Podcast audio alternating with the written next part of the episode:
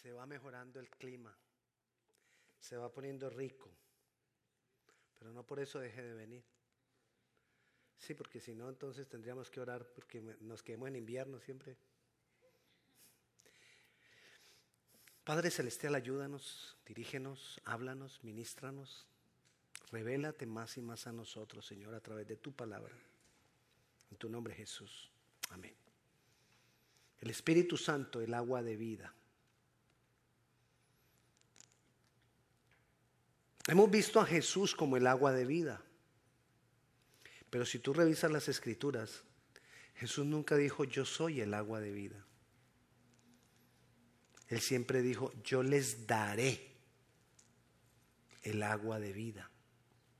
Él nos da el agua de vida. Y entonces específicamente, el, quien es el agua de vida es el Espíritu Santo. No quiero crear ahora un conflicto con esto, porque en ellos no hay conflicto. Jesús y el Espíritu Santo son uno. Padre, Hijo y Espíritu Santo son uno. Y cuando Jesús nos da de sí mismo, nos da del Espíritu Santo. Y no hay conflicto con eso. Pero si lo miramos específicamente, entonces tendríamos que mirar en la palabra que nos muestra que es el Espíritu Santo el agua de vida. Está la unidad que hay entre el Padre, el Hijo y el Espíritu Santo que nosotros no podemos dividirlos para nada. Lo único que hacemos es hacer la diferencia entre el uno y el otro para que lo entendamos. Pero ellos no se separan. Y se hablan entre ellos. ¿Cuántas veces vimos a Jesús hablándole al Padre? Enseñándonos. Jesús nos da agua de su ser interior. Jesús nos da agua de sí mismo. Vayamos a Juan capítulo 7. De una vez entremos a la palabra. Alguna vez les expliqué esto. Estábamos en el otro saloncito, en el salón de allá. Saloncito no, en el salón de allá. Y hay algo que se llama, o aquí se refiere, comencemos el 737. En el último y gran día de la fiesta Jesús se puso en pie y alzó la voz. En el último y gran día de la fiesta. Era la fiesta de los panes sin levadura. Duraba siete días la fiesta. Y en el último día había una ceremonia que se llamaba la ceremonia del derramamiento del agua. En el templo todos llegaban preparados para celebrar ese día. Eso se celebraba una vez al año. Y todos se preparaban ese año, todo el año, para lo que harían en ese momento. ¿Qué hacía el sacerdote? El sacerdote se iba al estanque que había cerca al, santuario, tomaba de ahí con una jarra de, de oro y una jarra de plata. La jarra de oro significaba la divinidad del Mesías cuando viniera y la jarra de plata significaba la justicia del Mesías cuando viniera. Y tomaba agua en las dos jarras, venía y sobre el altar del holocausto que representa donde, que era donde se sacrificaba el cordero y que representa a nuestro cordero, Jesucristo. Derramaba las aguas y cuando derramaba las dos jarras de agua, Ah, bueno, todo el mundo tenía que estar en silencio mientras el sacerdote iba. Eso, mejor dicho, si volaba una mosca, se oía. Y eso estaba así de gente que venía de todas las naciones y de todas las partes donde se habían esparcido los judíos. Y cuando él llegaba y terminaba de derramar las aguas, todos con gran gozo glorificaban a Dios, cantaban por la venida del Mesías prometido. Gritaban, saltaban, los que hacían marabares preparaban marabares para ese momento. Mejor dicho, hay quienes decían, quien no ha estado en la, en la ceremonia del derramamiento del agua no sabe qué es el verdadero gozo. Ahora, en ese momento, dice aquí, estaban en ese momento. El sacerdote va y empieza a derramar las aguas. Todo el mundo está calladito. Y Jesús se levanta se puso en pie y alzó la voz. No, dijo pasito, ahí dijo, ahí dijo, alzó la voz. ¿Y qué dijo? Eso, eso, representaba para todo el mundo el Mesías, lo que iba a traer el Mesías, lo que iba a hacer el Mesías sobre ellos. Si alguno tiene sed, venga a mí y beba. Como quien dice, les estaba diciendo, eso que están ahí solo me representa a mí, pero el verdadero agua lo tengo yo. Si alguno tiene sed, venga a mí y beba. El que cree en mí, como dice la escritura, de su interior correrán ríos de agua viva. Ahora, el, el evangelista Juan nos hace una aclaración en el versículo que sigue. Esto dijo del Espíritu que habían de recibir los que creyesen en Él, pues aún no habían venido el Espíritu Santo porque Jesús no había sido glorificado. ¿Qué se refería al Espíritu Santo? Las aguas que Él nos iba a dar. Y si usted sigue leyendo, usted va a ver que entonces e, esa era otra de las cosas que querían matar al atrevido, ese Jesús para ellos, el atrevido Jesús, ese que nos viene a desbaratar todo. Cuando venía era a través la revelación de quién era Él, el Mesías. Entonces, encontramos aquí en lo que Jesús dijo en el versículo 37, volvamos al 37, y encontramos aquí en lo que Jesús dijo, bueno, primero, ¿cuántos quieren de esas aguas? Ok, ¿qué es lo que la primera, la primera palabra que encontramos cuando Jesús se levanta ahí, levanta la voz, es una palabra condicional. Sí. No, sí, la palabra es sí. Es una condición. Y después sí dice, si alguno tiene sed. ¿Quieres recibir de esas aguas que son el Espíritu Santo? Necesitamos sed. ¿Necesitas Sed, necesito sed. Yo me puse a, leer el significado de la palabra sed. Y dice que es, uno de los significados es necesidad de agua. Fácil. ¿Qué es sed? Necesidad de agua que la necesitemos. Si tú estás, bueno, si el Señor me quiere dar del Espíritu Santo, bien. Y si no, pues también al fin y al cabo yo me voy para el cielo, yo ya soy salvo. No lo tendrás. Porque no tienes necesidad, no tienes sed. Necesitamos sed de Él. Ahora vayamos a las películas, a las movies. Cuando una, una persona va por el desierto y tiene mucha sed.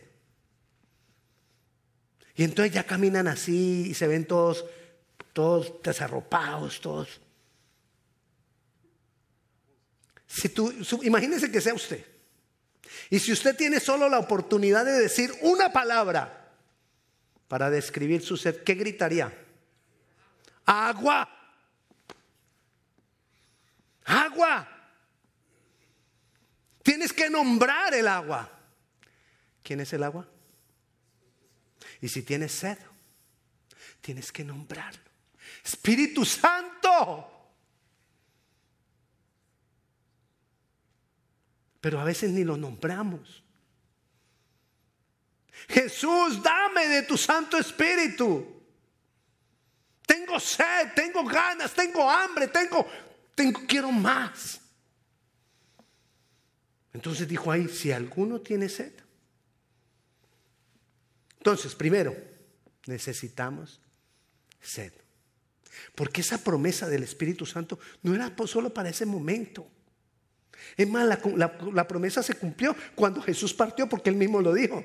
Porque todavía no ha venido el Espíritu Santo, porque yo todavía no he sido glorificado. Y después que Él fue glorificado, el Espíritu Santo vino.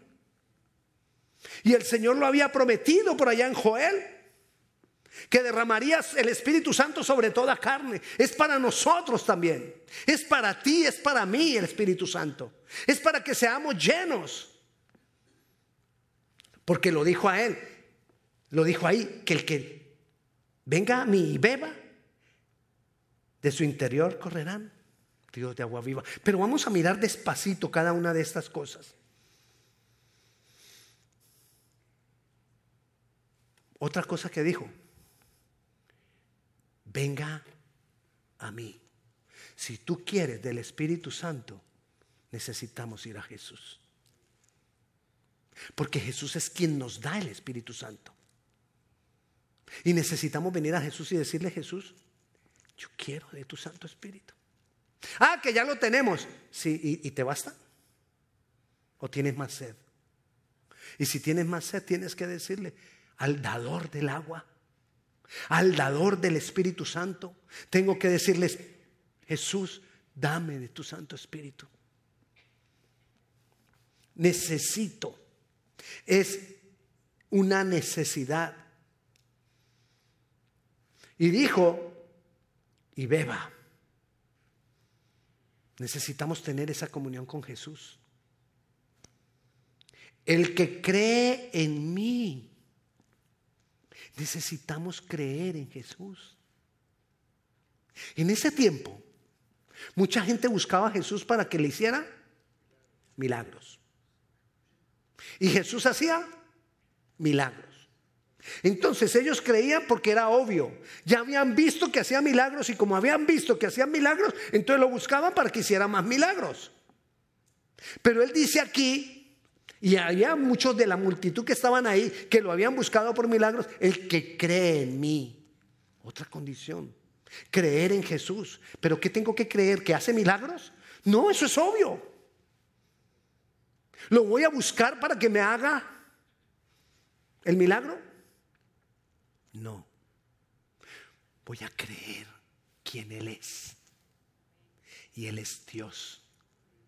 Mucha gente hoy cree que Jesús existió, pero no creen que Jesús es Dios.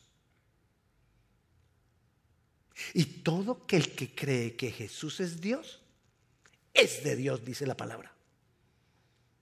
Así que necesitamos creer yo necesito, tú necesitas creer que Jesús es Dios.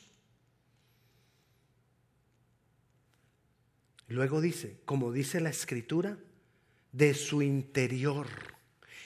El que cree en mí, como dice la escritura, de nuestro corazón. Es decir, nosotros tenemos que venir al Señor de todo corazón, con sinceridad,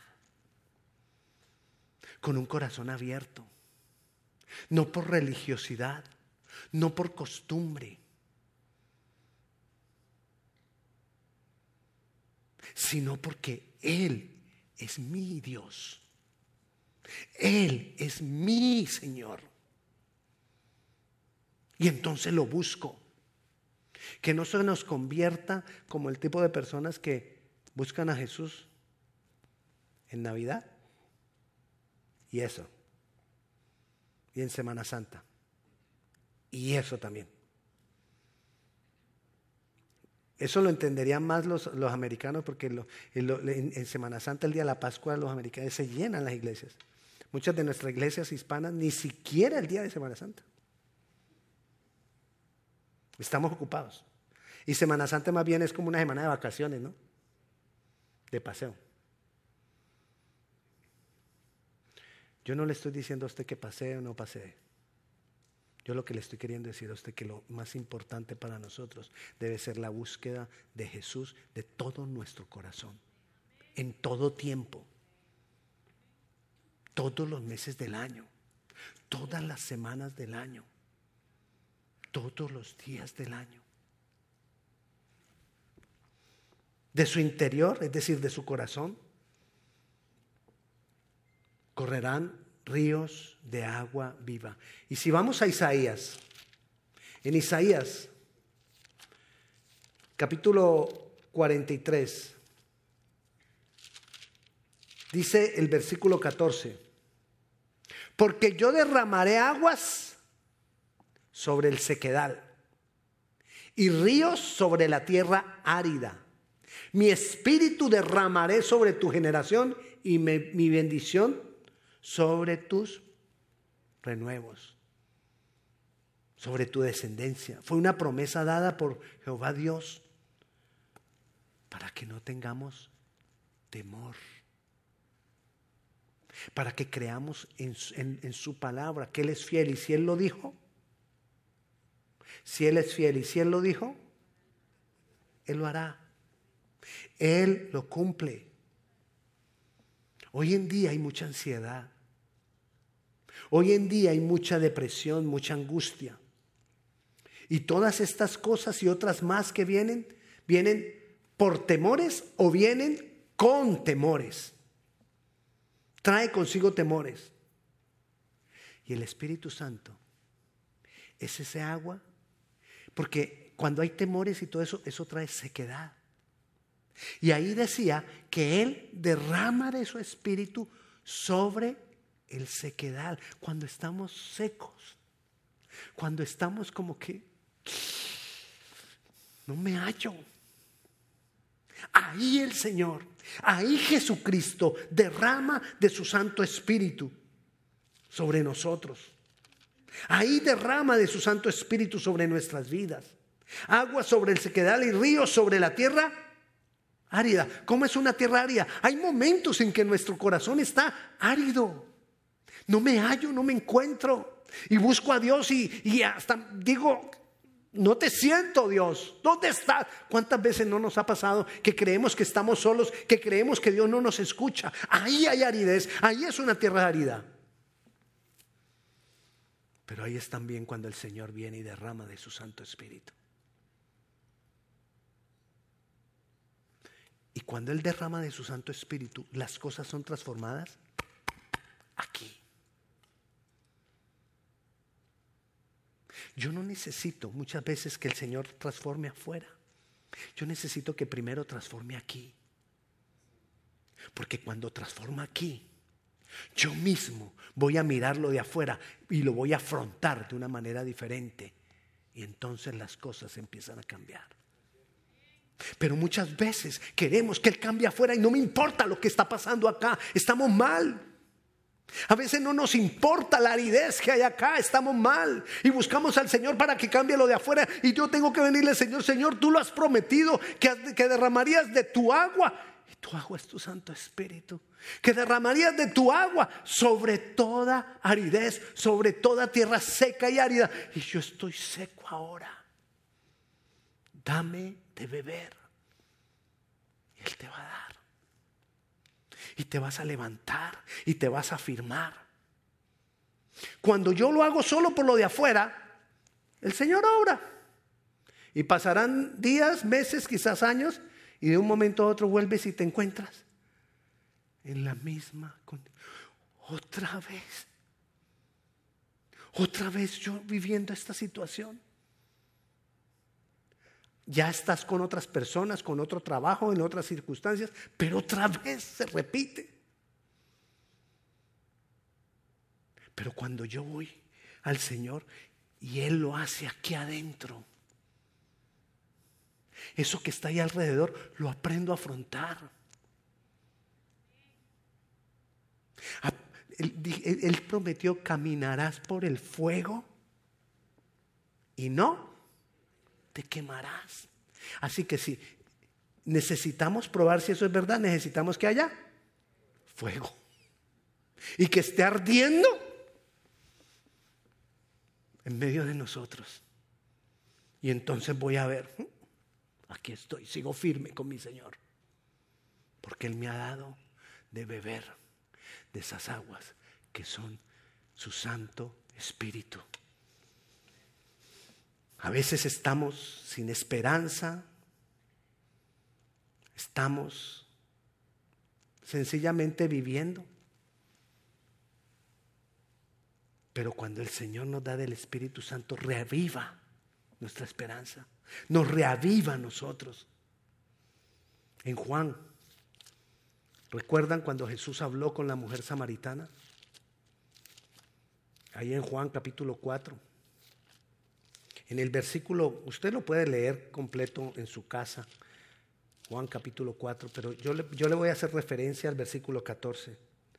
Y él le dice a la mujer samaritana, mas el que bebiere del agua que yo le daré, no tendrá sed No importa lo que pase a su alrededor, no tendrá sed. No importa las circunstancias o el fuego que esté ardiendo, no tendrá sed jamás. Pero ¿qué necesito yo? Permanecer en esa relación con Jesús y su Santo Espíritu. Permanecer con sed del Espíritu de Dios. Y así cuando venga la sequedad, voy a estar en pie. No tendrá sed jamás, sino que el agua que yo le daré será en él una fuente. Somos canales de vida. Somos canales de bendición. Somos canales para darle a otros del Espíritu Santo. Somos canales de la gloria de Dios en este tiempo hasta que Jesús venga. Cuando Él venga, Él llenará toda la tierra de su gloria. Pero mientras tanto, Él no la llena de su gloria. Somos nosotros. Hágase así con el dedito. Soy yo. Hágase. Eso. Pero, pero que, que como que le mueva las neuronas para que reaccionemos. Uy, sí, soy yo. Si usted se hace pasito, usted sigue pensando, ¿a quién es que el Señor mandará? Pero cuando usted se hace duro, las neuronas empiezan a funcionar y ve como que soy yo. Una neurona más con que le funcione. De las millones que... Bueno, no, sigamos. El pastor ofende desde el púlpito. No, no, no.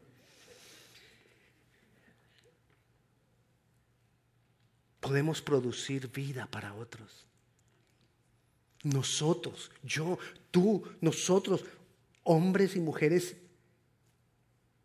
no la gran maravilla de hombres y mujeres que somos, comunes y corrientes, siendo portadores de la gloria de Dios, siendo portadores de vida eterna para otros, porque cuando nosotros recibimos del Espíritu Santo se vuelve una fuente, una fuente para que otros beban. Y entonces voy a tener el anhelo y el deseo de irle a contar a otro y hablarle de mi Jesús.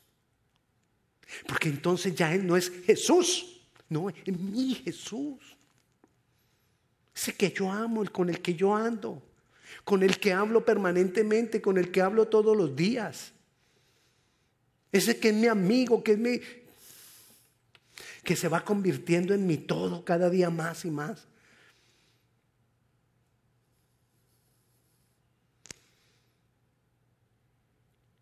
Y dice entonces, mas el que bebiere del agua que yo le daré no tendrá sed jamás, sino que el agua que yo le daré será en él una fuente de agua que salta para vida eterna. ¿Te acuerdas que te he dicho que nosotros podemos empezar a vivir la vida eterna desde ya? Sin esa agua no podemos. Cuando nosotros recibimos de esa agua, que es el Espíritu de Dios, y Él cada vez más y más nos va llenando, nos va llenando, nos va llenando, nos va llenando y nos vamos constituyendo en esa fuente, empezamos ahí él nos va guiando a vivir la vida eterna. ¿Y sabe qué dijo Él también que prometió? Nadie tendrá que enseñar a otro. No quiere decir, ah, vio, no debe haber pastores. Ahí está. Él mismo lo dijo. A lo que se refiere es que tú vas a ir viviendo la vida eterna y no vas a necesitar que los hombres te guíen. Porque tú mismo, por el Espíritu de Dios, vas a ir viviendo la vida eterna. La labor de los pastores es mostrarte la palabra, enseñarte la palabra. Pero la labor del Espíritu Santo es guiarte a que eso que hayas recibido se vuelva vida en ti. Y vivas la vida eterna, vivamos la vida eterna. Jeremías capítulo 17 el versículo 8, dice, porque será como el árbol plantado. ¿Quién? El que recibe de esas aguas. Será como árbol, árbol plantado junto a las aguas. El árbol plantado así juntito a las aguas, de ahí no se quita. Entonces, si dice que nosotros debemos ser plantados, Cuando tú recibes del Espíritu Santo, tú no quieres salir de ahí. Tú no quieres dejar de recibir del Espíritu Santo. Tú vas a seguir buscando del Espíritu Santo. Tú vas a seguir buscando a Jesús y diciéndole a Jesús, dame más del Espíritu Santo. Vas a buscar permanecer más en esa presencia de Jesús por el Espíritu Santo. Y dice también el versículo 8 que junto a la corriente echará sus raíces. ¿Qué hacen las raíces de un árbol? Las raíces de un árbol van dirigiéndose a donde hay agua. Entonces empieza a ver algo dentro de mí que empieza a buscar del Espíritu Santo, que empieza a querer más del Espíritu Santo, que empieza a buscar más a Jesús por el Espíritu Santo, que busca en la palabra y pide para que el Espíritu Santo sea revelándole la palabra. Y no verá cuando viene el calor. ¿Cómo así? No verá cuando viene el calor. No le importa qué pasa afuera. Si hay calor, si hay frío, si hay, si no hay, si falta, si hay abundancia. Eso no es lo importante para el que está plantado junto al río. Eso no es lo importante para que le echa raíces buscando las aguas. Porque se llena del Señor. Y poco a poco, en un proceso de un las cosas van cambiando. Las cosas se van poniendo en orden. Pero cuando yo no tengo el Espíritu Santo y estoy preocupado por las cosas y no cambia, y hasta ayunado. Y decimos ni siquiera ayunado, no, hasta ayunado. Bueno, así decimos en Colombia. Hasta ayuno y no pasa nada. Yo como que mejor, ah, yo dejo ir a la iglesia, ¿o para qué? ¿Y Dios? ¿Dónde está Dios? ¿Eso para qué también? Deja de mirar afuera. Y vengamos ahí. Que no nos importe si hay calor.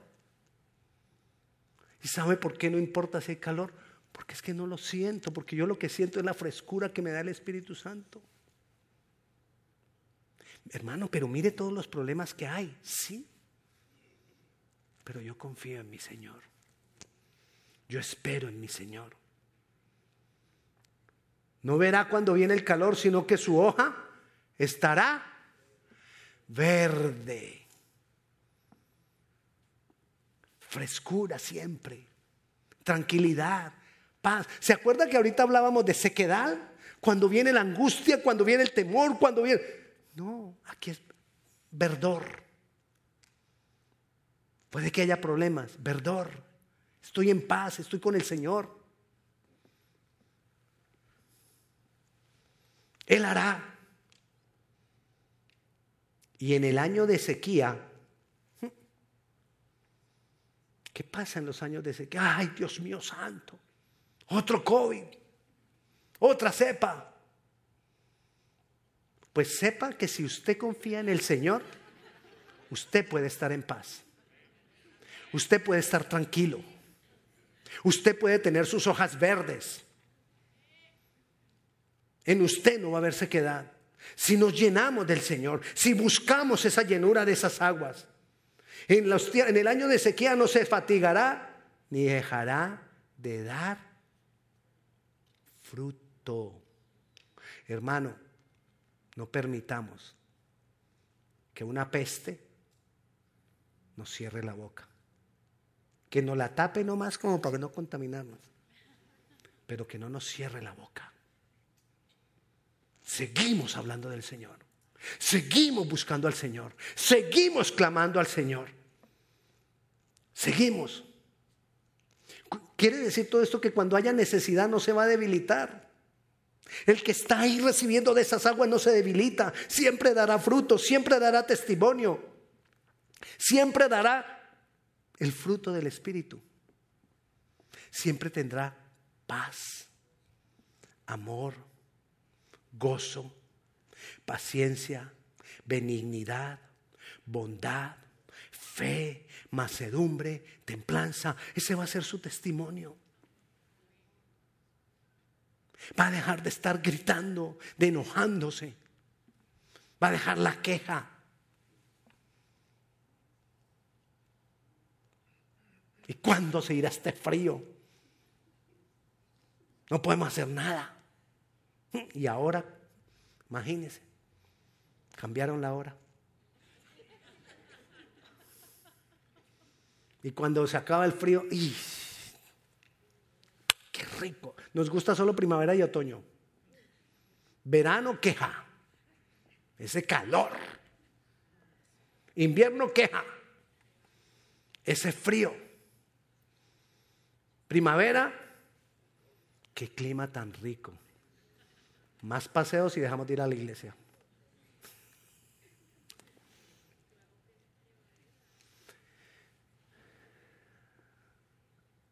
El Espíritu de Dios es el que nos va a llevar a nosotros a dimensiones enormes. El Espíritu Santo es el que nos va a ver, nos va a llevar a ver transformadas nuestras familias, nuestros trabajos, nuestros vecindarios, nuestra nación. Es el Espíritu Santo a través de nosotros. ¿Sabes por qué el mundo está como está? Porque los cristianos no hemos hecho nuestra labor. Muchas veces también les he dicho, ¿recuerdan la, competencia de las redes de telefonía celular, ¿no? que muestran el mapa de Estados Unidos y entonces una empresa pone rojitos todos los puntos donde tiene conectos y la otra la pone en naranja. Aquí tenemos todas nuestras puntos de, de nuestras antenas de conexión. Usted no va a perder señal. Mire todo como está lleno. Aparece otra azulita. Mire, la mía está mañana. Así mismo somos los cristianos. Los que nos dejamos ver. Los que estamos dando testimonio. Los que estamos mostrando a Jesús. Son como una lucecita en el mapa. ¿Estará tan lleno como las conexiones de los celulares? A ver, una por ahí. Otra por allá.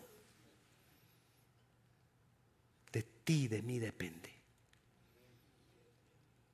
que se vaya llenando toda la tierra de la gloria del Señor.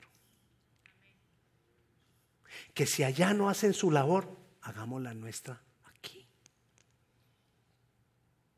en tu medio, en tu casa, en tu trabajo, en tu vecindario, en tu iglesia.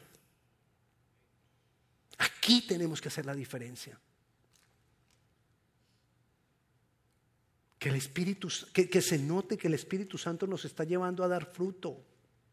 Que demos testimonio del Espíritu Santo fluyendo en nosotros. Que demos testimonio. Yo estoy recibiendo esa agua. Que eso se note, que eso sea notorio. Seamos intencionales en buscar esa agua. Seamos intencionales en ir a Jesús y decirle, Jesús, necesito, necesito de tu Santo Espíritu. Lo necesito, quiero más, quiero más.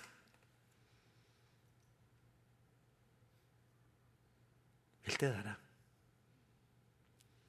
Pastor, el lunes pasado yo le dije al Señor lo que usted dijo. Y fue y le dije, quiero más, quiero más. Y no. Llevas siglos sin decírselo.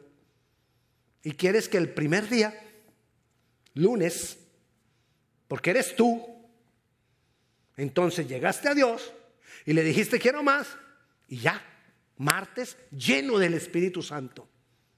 No. Porque necesitamos caminar con Él. Necesitamos pasar tiempo con Él. Necesitamos darle testimonio de que no es la emoción de una enseñanza, sino que es algo que tocó mi corazón y que está transformando mi vida.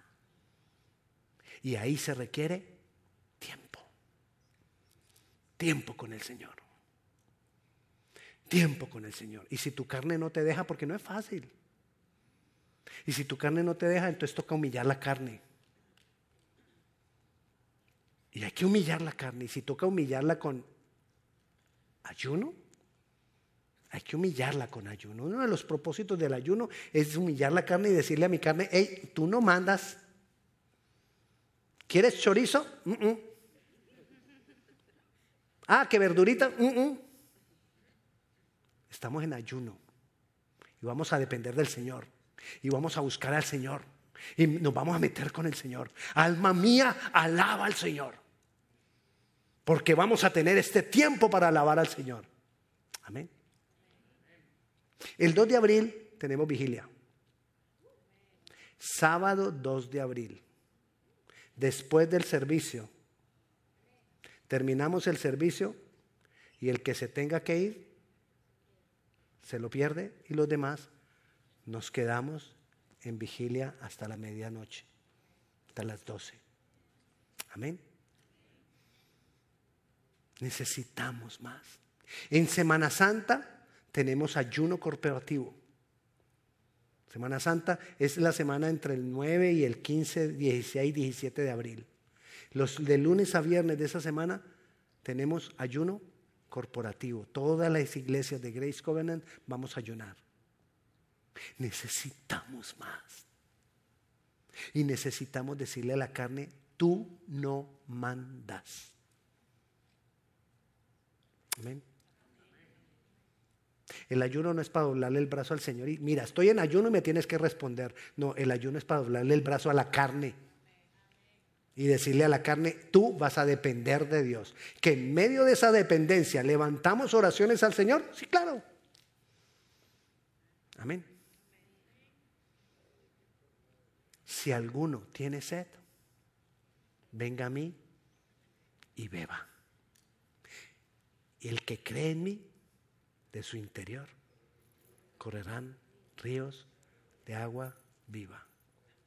Juan capítulo 7, versículo 37 y 38. Ya se lo aprendió. Oremos. Padre Celestial, te damos honor, te damos gloria. Exaltamos tu nombre, Señor. Señor, te necesitamos. Necesitamos de ti, de tu presencia. Jesús, venimos a ti a decirte, yo quiero de tu Santo Espíritu. Dame de esa agua.